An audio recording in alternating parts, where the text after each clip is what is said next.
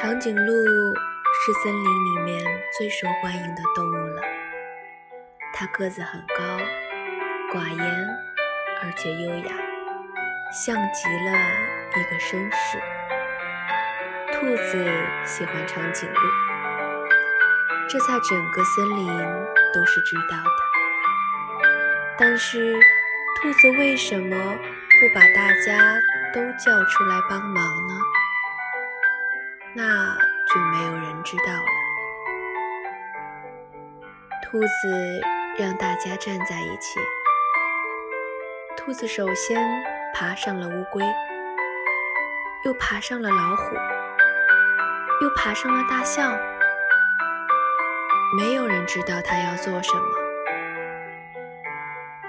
而就在它想偷偷接近长颈鹿的时候，长颈鹿。突然转过头来，亲了兔子一口。